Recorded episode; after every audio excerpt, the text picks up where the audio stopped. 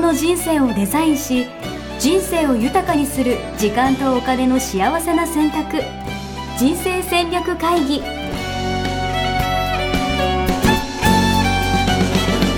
の番組は将来の仕事やお金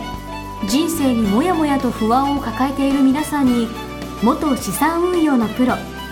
キャリアとお金の戦略を同時に考える人生デザインコンサルタントの高頃もさあやが過去5年間延べ1700人の人生を望む形で豊かにしてきたメソッドを時間とお金の選択という切り口からお伝えしてまいります皆さんおはようございますおはようございます。人生デザイン構築学校の高衣さあやです実は、コンプレックスがあります。応援やしです。 おはようございますおはようございます。はい実はコンプレックスあったんですかありますよ。えー、さやさんないんですかコンうんプレックス今はないかなうんえー昔はあったけどそうなの今日はコンプレックスを暴露し合うという、そういう回なのかと思って臨んでるんですが。 うん、うんそうですねあのは、えー昔のねあのコンプレックスもちょっと引き出していきたいと思いますが怖いな、怖いな。そういう回なんです。はい。うん、あのね昔のコンプレックスに向き合うと今のはいコンプレックスはね、なくなってしまうんですよね。うーん。なるほど。うん面白い。うん昔のコンプレックスに向き合うと、うん、今の解釈が変わるみたいな感じ。なるほどね。いやー、ちそうそょうっと今日は怖い日ですね。でも、 まあ、テーマとしてはコンプレックスには向き合ってるか、まあ、何様を放置してるかとかっていうテーマにさせていただいたと思うんですけど、はい、やっぱ向き合った方がいいってことなんですか結論的には。うん、そうですね。あの向き合うって正体を見るってことと私は解釈してるんですけど、うんうんうん。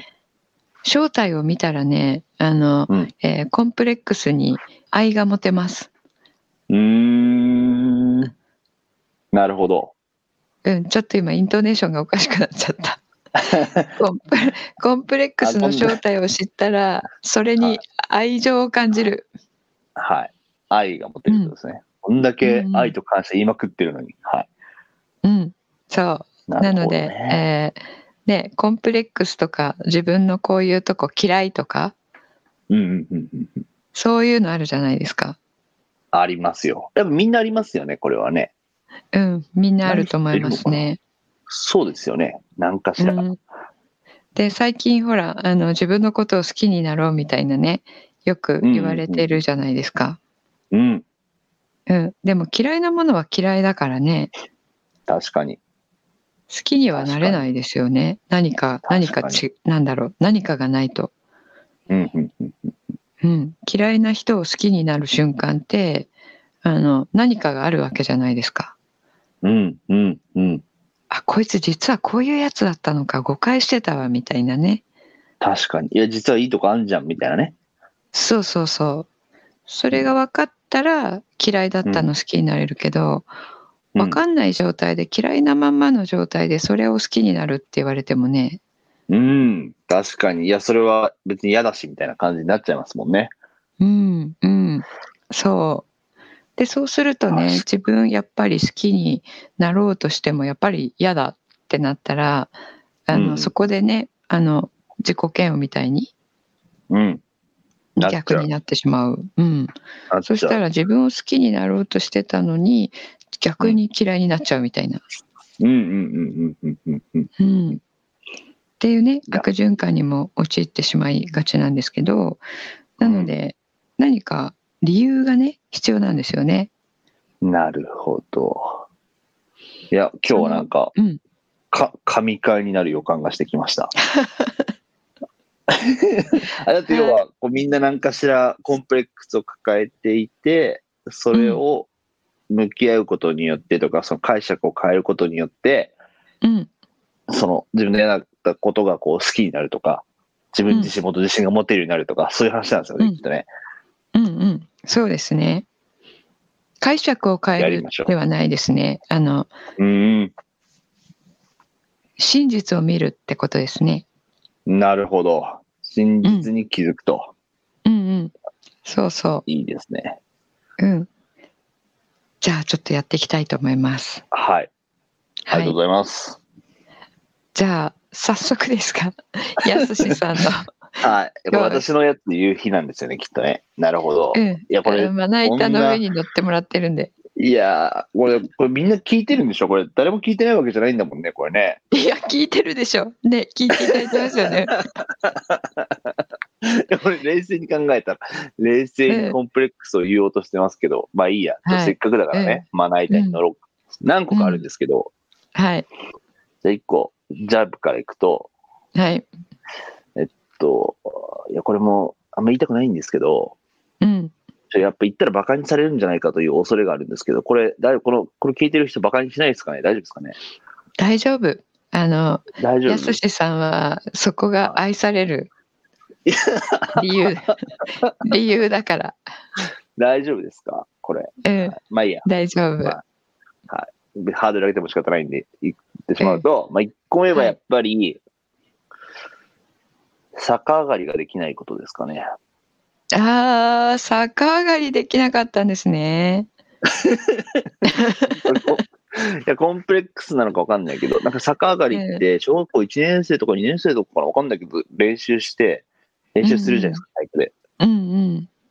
で、それでできなくて、そのできないまま放置して、今なんですけど、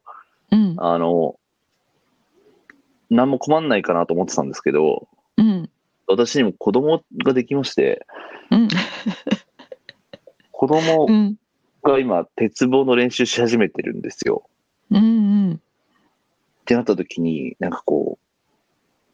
俺も YouTube 見せながら教えたりとかしてるんだけど、うん。もうパパやってみせてって言われるのが す、すごく怖いという。なるほど。この気持ちわかるかあともう公園でもう鉄棒を見るたびにドキドキしてしまう自分がいるみたいな。なるほど。それは影響ありますね。これコンプレックスこれコンプレックスかなうん。あの、コンプレックスまではなってないかもしれない けど、あの、自分の中で処しきれないものがあるっていうことですよね。そうそうそう。そううん。え、それ1年生、2年生の時にできなかっただけではなく、6年生とかになってもできるようにならなかったってこと、できるようにならないというか、もうチャレンジすらしてないってことかな、正確に言うと。もああ、なるほど、そういうことですね。はうなんなかほ、どやる必要もなかったというか、うんうんうん。だからずっともうそうだね逆上がりという言葉も封印して生きてきた感じ がします。なんそっかか当然、できるっしょぐらいな感じで、ちょっと生きてきたん でなすけるほど。ど。なるほど。いや、もうね、人生で確かに逆上がりなんてできなくてもね、うんなん何にもなんないですもんね。うん。そう思ってたんですけど、ちょっとう。ん、じゃあ、お子さんに、パパやってみてって言われるのは今恐怖なんですね。恐怖。もうすべてもう鉄棒の小ささのせいにしてるって感じです ね。まあこれは低いからさ、みたいな、なんかその、なるはい、鉄棒の低さにまだ救われてるところがありますね。ほど。なるほど。お父さんがやったら鉄棒壊れちゃうし、みたいな。そうそうそう、小さいからできないよみたいな、なんかその、 それっぽい、それっぽい理由をつけて、とりあえず避けてるのと、なるほど。うん。そう、ま、ちょっとママやってみてよみたいな感じで、ちょっとママに、ママに逃げるみたいなところか な。なるほど。はい。なるほど。そうですか。じゃあ、あの、ちょっとコンプレックスまでは言ってないけどっていうはい例でしたね。ええやっぱコンプレックスじゃないんだ、これ。コンプレックスって何ですかコンプレックスコンプレックスって、まあ、劣等感に近いですけど、はいはいはい。あのこれ自分ができないとか、これう持ってないとか、うんえーそういった形で、まあ、引け目を感じるみたいな、まあ、うん、うんもうありますよ、他にも。うん他に何ありますかまあこれ、うん、どっちもどっちな気もするんですけど、うーんと、イケメンじゃないことですかね。おおなるほどイケメンじゃないことうんイケメンにやっぱ憧れるじゃないですか。うん男としては。うん憧れないですか。なんであんな決めたくってあんな何でもできるんだろうみたいな。うんでも俺はそうはなれないんだみたいな。うんうんそういうのはありますね。インスタグラムで自分の顔写真投稿してもダメだよねみたいな。うんわかりますこの感じ。うんわかるかもしれない いやいやいや、本当そう。自分の顔出しして、それでファンがつくのはイケメンだけだよな、みたいな。なるほどなるほどあなんか自分とかが出しても何にもならないよねっていう、そういうことですそう、かね何にもならないどころか、もうなんか、フォロワーが減るんじゃないかぐらいな。なるほどうーそれはじゃあイケメンじゃないコンプレックスですねイケメンじゃないコンプレックスかな。うんうんうんでも、外見って変えれないじゃないですか。まあ、変えれるのかもしれないですけど、うんそれはあるかもしれないですよね。なるほど。まあ、あのコンプレックスってね、えっと、誰が言い始めたかっていうと、あのはいユングっていう人が広めたんですよね。ああ、ユングね。うん うん。うんいや、あの僕、さすがにユング聞いたことありますよ、俺。ありますかあの、はい心理学者あーですけれども、ははいで無意識に潜んでいると彼は言っていて、えーで、まあ、簡単に言うと欲求とか衝動とか、感情とかそういったものが複雑に絡み合って、えーうん心理的なバランスが適切に取れなくなった不安定な精神状態のことっていうのがねあうーのん心理学的にはコンプレックスっていうんですよね。うん。うん。うん、でいろいろあるんですけどそのコンプレックスの中にも、うん。うん。その中でもあの劣等感コンプレックスっていうのが、えーはいはいまあは通常コンプレックスって言った時に私たちがあの感じ取るニュアンスなんですよね。い。うんうんうん。うん。うんうん、ですけどまあもともとこのバランスが取れていない状態っていう意味だったうん。うん、それで言うとその不安定な精神状態っていう意味で言うとその逆上がりができなくうんうんうんてうんこう鉄棒を見たらねあのドキドキするっていうのは、うん。えーコンプレックスに、えーなりますかね。なるほど。確かに。うん避けたいですもん。はい。うんうん、でその劣等感の方で言うと、えー特に劣等感にはねなってないですよね。いや、なってます、なってます。え、イケメンのやつでしょああ、あの逆上がりうん、逆上がりの方はそうでイケン。メンの方は劣等感になってますよね。はいはいはい。確かに確かに。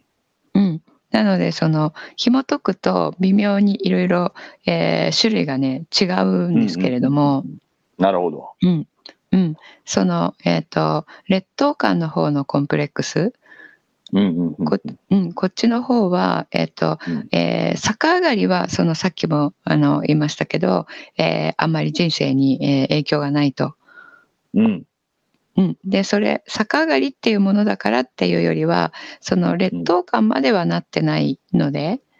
うんうんうんうんうん。うん確か、にそのこ心の不安定さが出る、えーまあ、チャンスがあまりないので、うんえーあまり、えー、とどう別にどうしなくてもいいっていうことになると思うんですが、うん。うんその劣等感になっている方はさまざまなところでね私たちの行動をこう、えー圧迫えー制限してしまうんですよね。うん。うんなんかされてる気がしてきた、俺。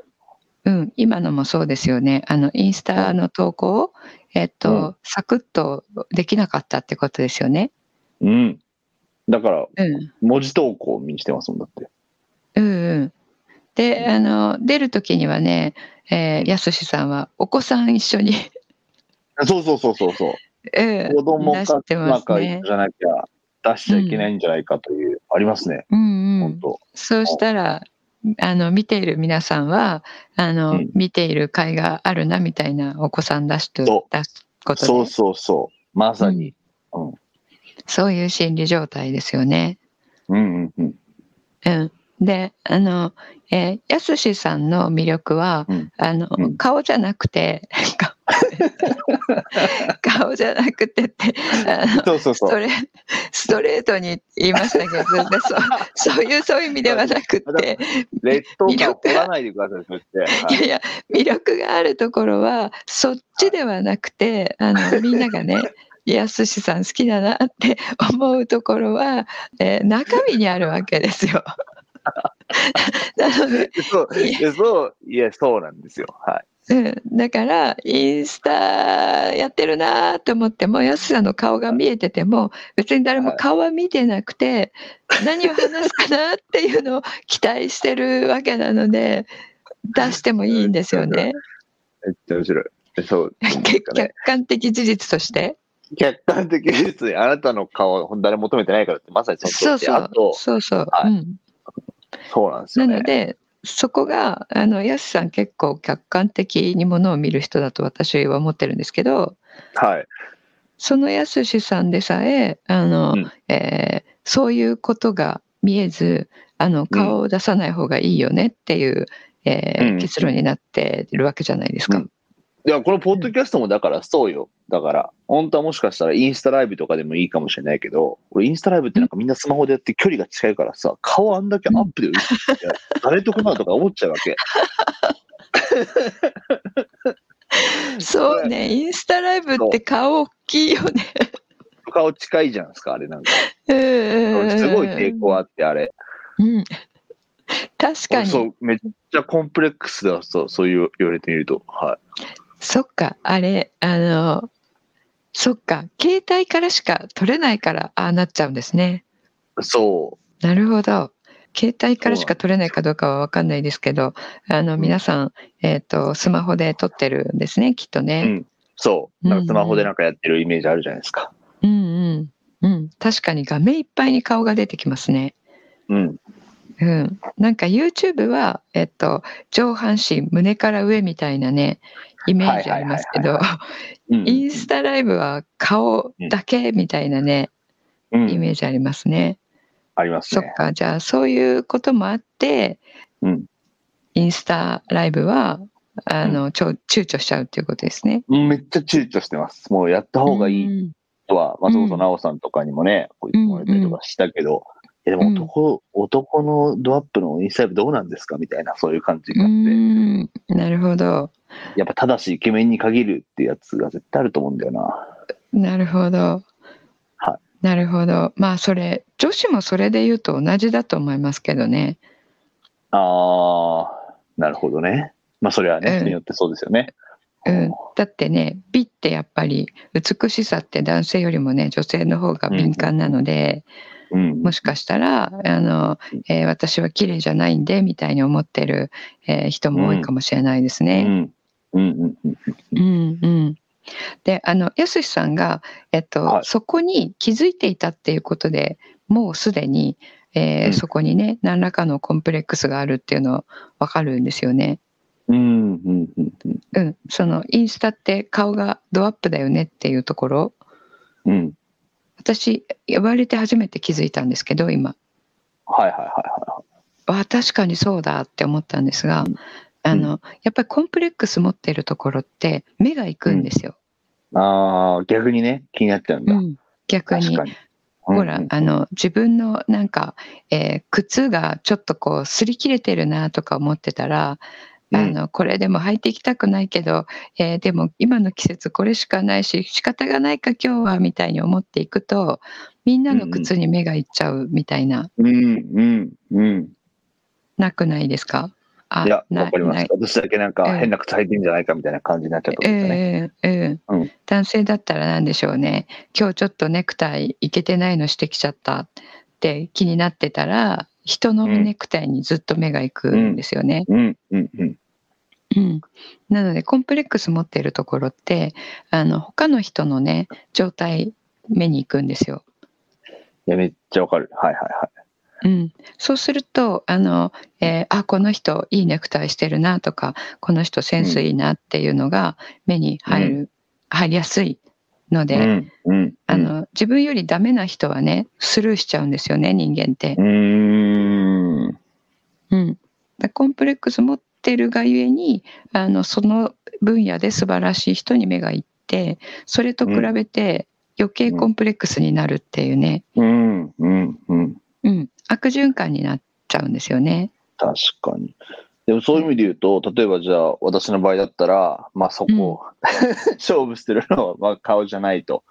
いうふううんに私はまあ認識していて、認識というか、まあ決めていて、うん、だからそれで文字投稿とか顔出しなしでも中身を伝える。もう勝負するな、もう。中身でしょと。男はやっぱうんうんり、みたいな感じで、うん、まあ、そっちに振りき振り切ろうとしてるわけなんですけど、うん、うん、う顔をん、使わなくてもできること、別に顔出しをしないわけじゃないけどさ、はい、はってい。いうのはどうなんですか私的にはこれコンプレックスと向き合えてるっていうことでいいんですかこれは。うん、あの、ありがとうございます。今ね、言おうと思っていたことを言っていただいたんですが、お実は。はい。うん、あのコンプレックスって今までの、えー今までお伝えしたことだけで見るとあの、抹消したいものうんうんうんうん。これはこういう状態だったらいいなと思うものになってると思うんですけどもっとなんかイケメンだったらよかったなとか、うんうん、えー今日のネクタイもっと、えーいいやつだったらよかったなとかうんうんその自分を否定するっていう形でまあとどまってるってことですよね。うんうんうんうんうん、ですけどあの、うん世の中はいつもお伝えしている通り、えっとう一つの現象はマイナスでもありプラスでもあるんですよ。うんうんうん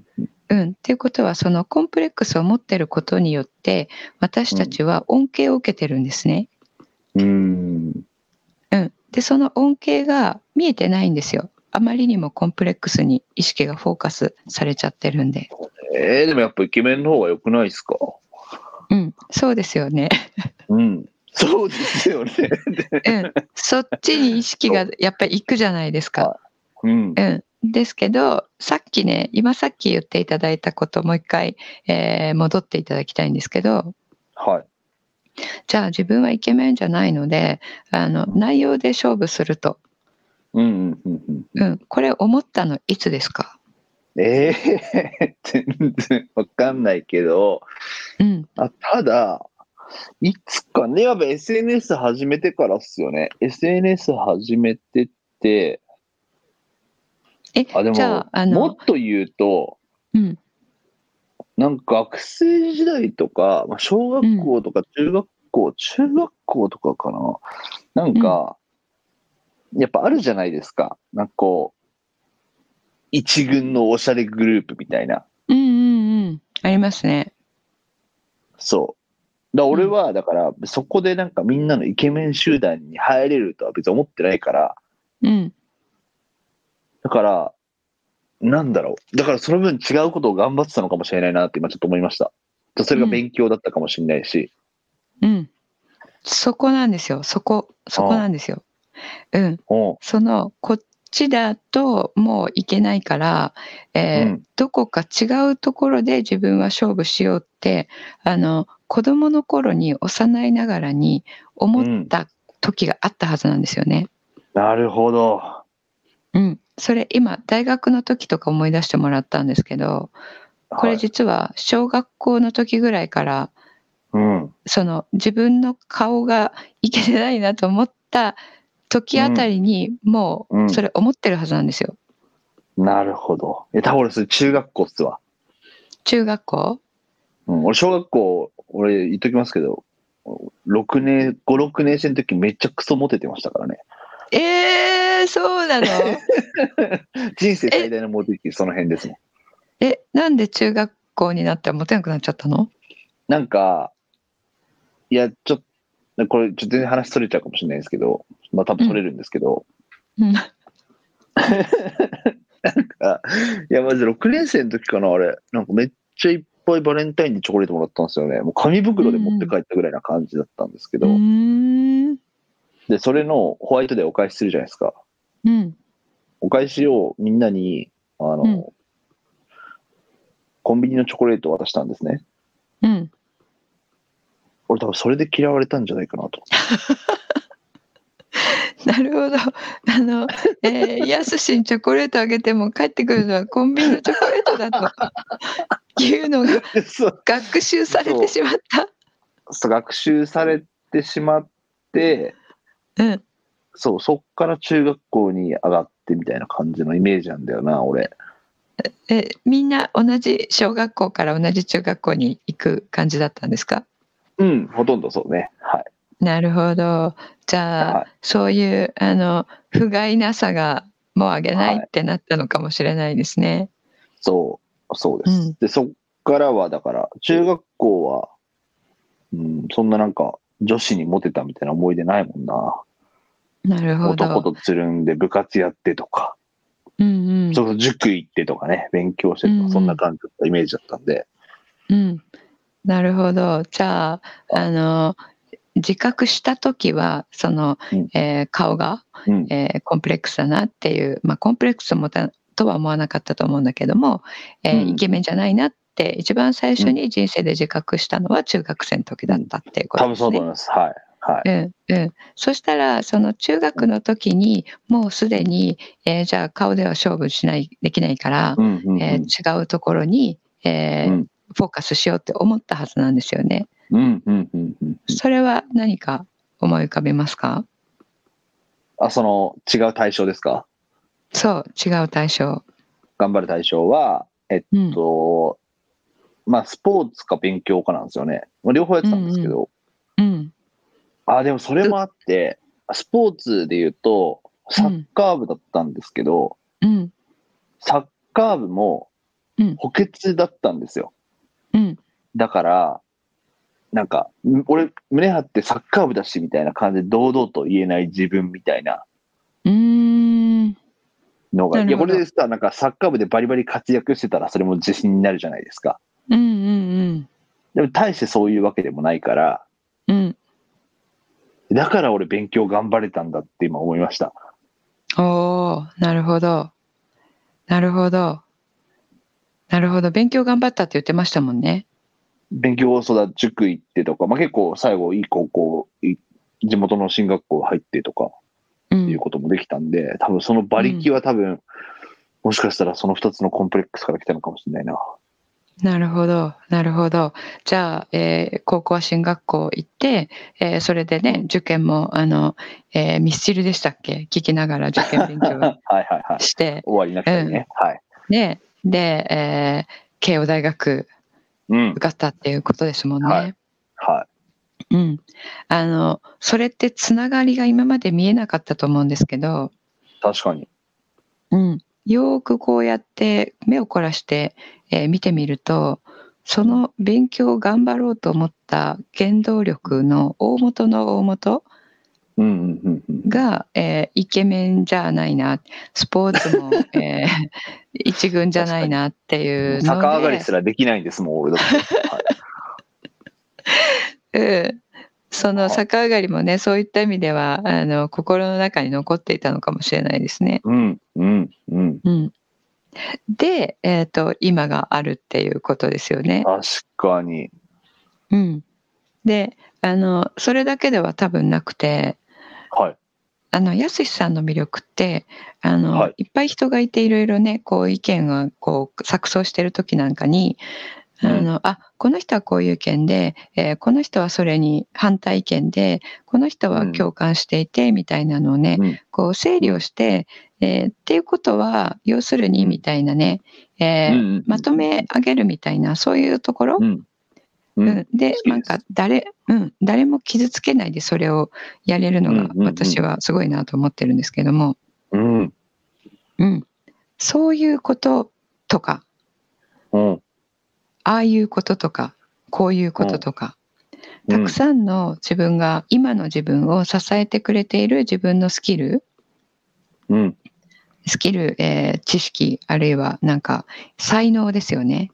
はいはいはいはいはい。うん、それが、えっと、こう備わってきたのが、えー大元がそのコンプレックスまたは、えーコンプレックスまでいかなくても、ちょっと小さい頃にあこれって自分持ってないで持ってなくて嫌だなって思ったものうんうんうんうん一時的にもお継続的にも、えーこれ自分持ってなくて嫌だなって思ったものが、えーうんそれらの才能特性を、えーこうえー作り出している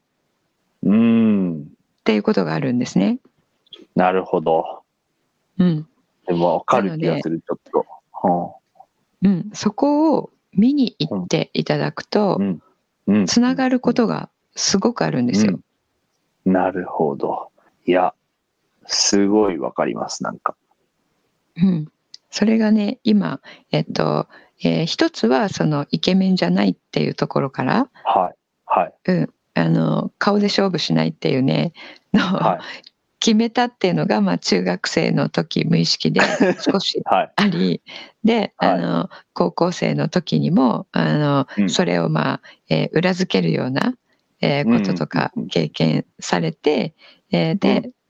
勉強頑張るっていうところにねそれらのエネルギーが集約されたことで、うんうんうんその、うんえー大学受かるっていうことがね成就できたと思うんですよね。うんうんうんうんうんうん、例えばすっごいイケメンでそれこそキムタクみたいだったらうんあの中学校の時モテ て、ね、高いや校わかのる時も高校になったらもっと多分モテて、なんかあの、女下の手し人たらとバねンドしてた、バンドしてた可能性がありますね。そうそうそうそうねバンドして、なんか、地元のヤンキーみたいな感じになってた可能性がありうます。んうんうんでね女の子と遊んでたりとかはしてたかもしれないし、そうしたらね、慶応大学はなかったですよね。い。ないですね。間違いなくないですね。はうい。ん、でその論理的思考のあのこうサクッとまとめられる力って、えーうんその大学で培った、えーことって大きいと思いますし、うんうんうんうんうんあでもそういう意味で言うと、でもなんか今話聞いてて思ったんですけど、えっと、うさっきのまとめる力とか、まあ、いわゆるリーダーシップみたいなところも、多分うん俺小学校とか中学校の時から結構発揮するとか発揮してたなと思っていて、 うんだかうら、その、いや、俺は顔じゃねえと。顔じゃねえ、顔じゃねえのところに、まあ勉強もそうだし、なんかそうのん、何、人をまとめるというか、リーダーシップを発揮するみたいなところも、うんうん、多うん分自分の中でのよりどころになってたんだろうなって思いました。あそうですよねやっぱり小学生ぐらいの時からその自分の中で、えー顔じゃないこっちだっていうのが ねあのうん自分の中でこうガシッとあったんですよね。うんうんうん。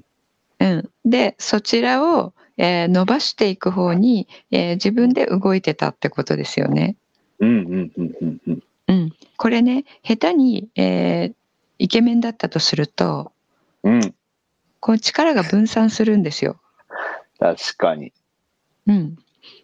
てことはあのうん今自分が持っているものって持っているものあるいは育ててきたものうんうんうん。それってあのうんイケメンじゃなかったからって言えませんか、はいいや、まじ、本当そうですよ。今、こうやってここでね、ポッドキャストで話してるのも、もうだからもう、俺がイケメンじゃなかったからってことですからね。皆さ、うんん、もう、俺がイケメンじゃなかったことに感謝してほしいですね。そうそう。 このね、ポッドキャストは私一人だけれども、クラブハウスとかね、あとはいラジオのね、あの、い MC とかもやっていて、うんうんえーでたくさんの人がね、ああだこうだ言ってる時にも、あの、えーつまりはとか、これ、そっていうことは、うんみたいな感じでね、あの、うん別に MC として、えっ、と、えー登壇した時じゃなくても、自然にその役割に行ってるじゃないですか。うん。うんうん。うん、で、それがね、今のやすしさんの人生を支えてると思うんですよね。うん、確かに。うん、確かこのようにねあのコンプレックスって特に小さい時に持っていたコンプレックスってあの今の自分の自分らしさそのものを作り出してるんですよ。に。うんうんうんうんうん。うん、今のやすしさんのやすしらしさってそこじゃないですか。確かに。うん、でそれを使って今生きて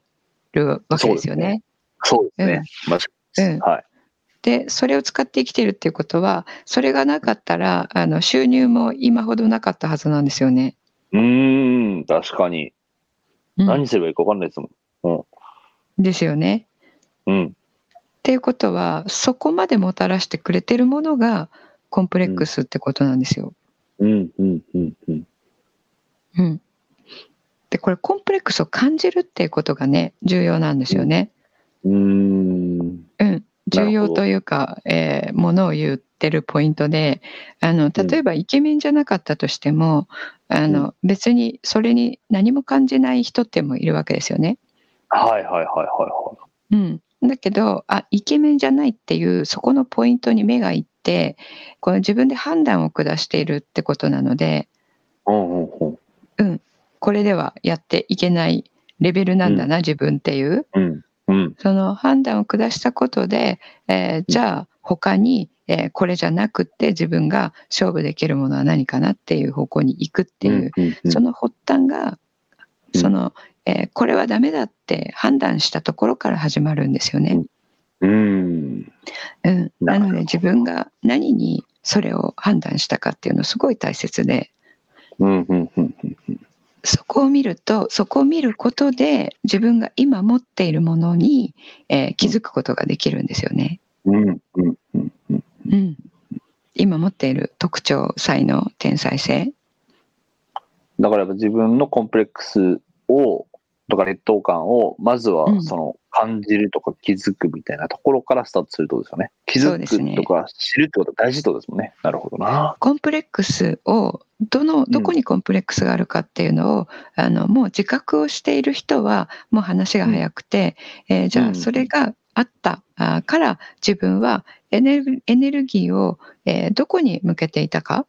もうどこに向けるようになったかっていうのをちょっと考えてもらいたいんですね。うんうんうんうんうん。うん、でこれたくさんの方がこれ見出しているんですけどもすでに。うん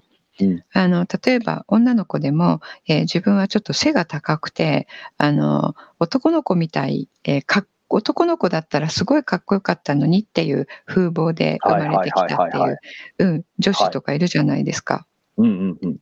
うん、そうしたらあの、まあ、時代にもよるんですけど、えーその方が、えっと、生きていたお子さんの時代にはあの女の子はちっちゃい方が可愛いっていうねそういう、うんあのえーあれがあったらしいんですけども、うんうん。っていうことは私はこの女の子の魅力としては勝負できないってちっちゃい時に思ったと。うんうんでどこに行ったかっていうとあの本を読み出したっていうことなんですね。ほうほ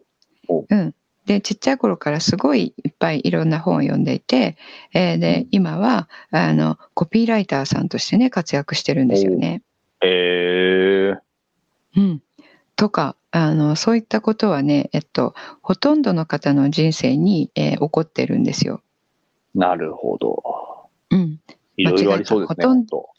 うん、ほとんどではなくて全員ですね全員とそう全い員うなんですね。確かに。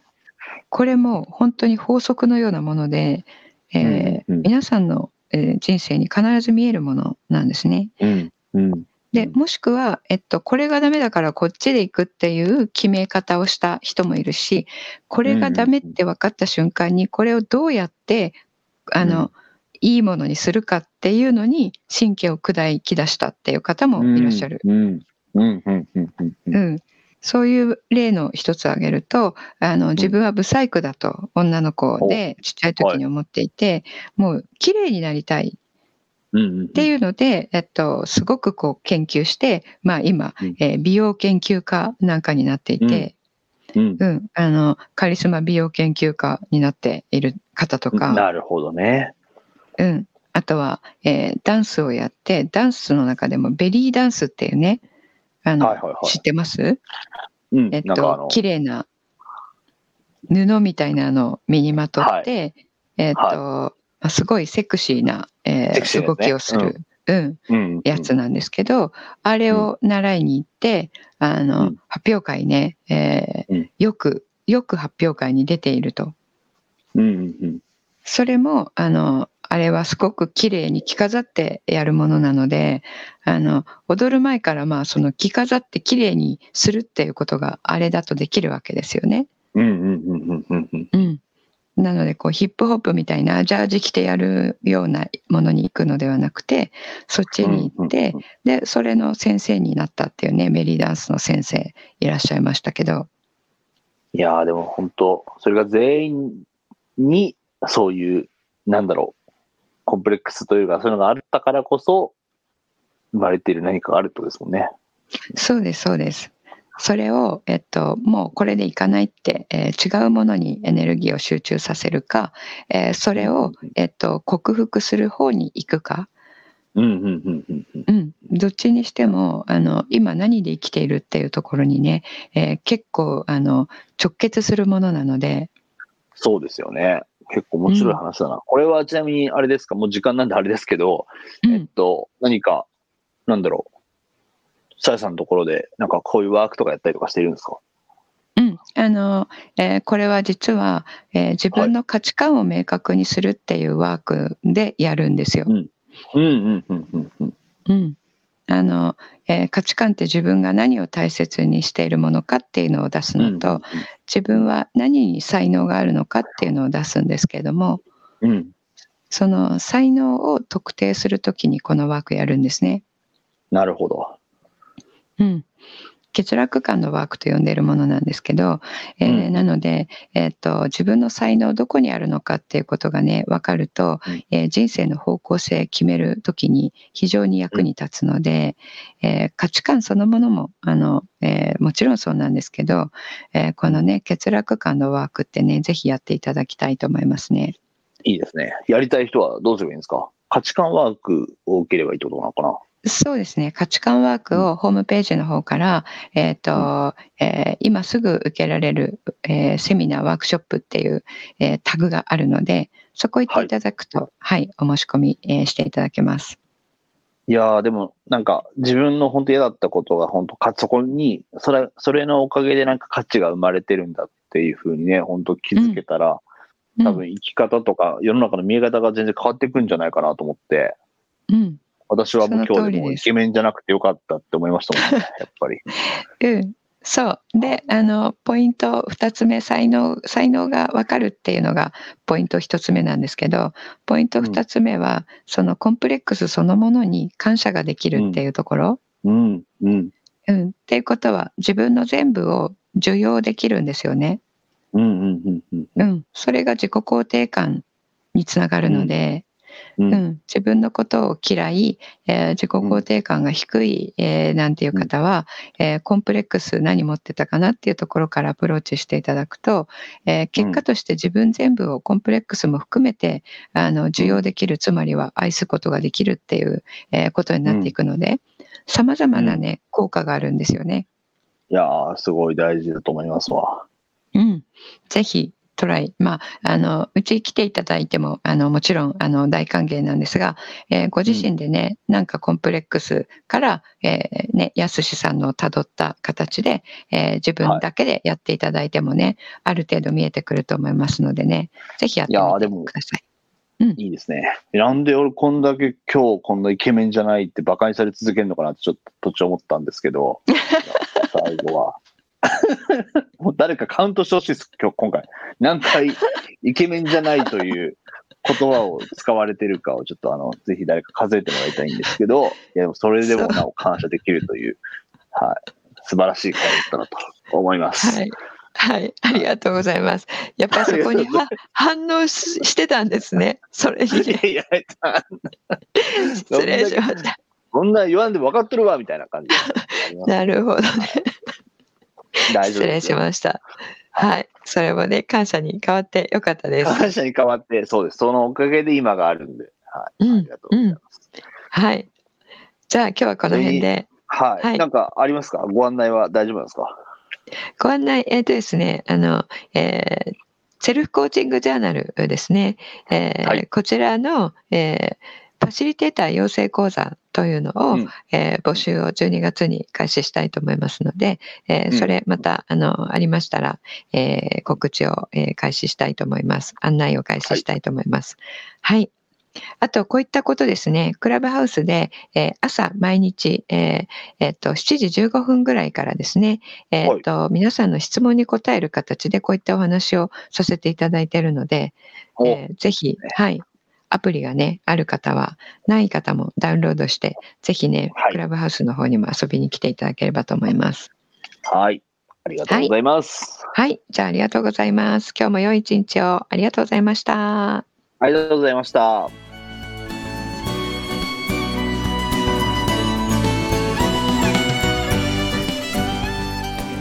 生デザイン構築学校では通年募集を開始しました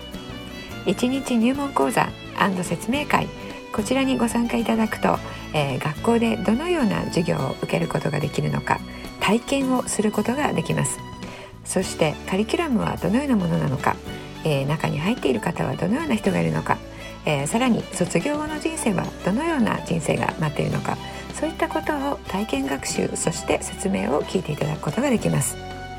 毎月2回ないし3回開催しますので、えーこれまで半年または1年待っていただいていた方もぜひ直近の入門講座説明会にご参加いただければと思います、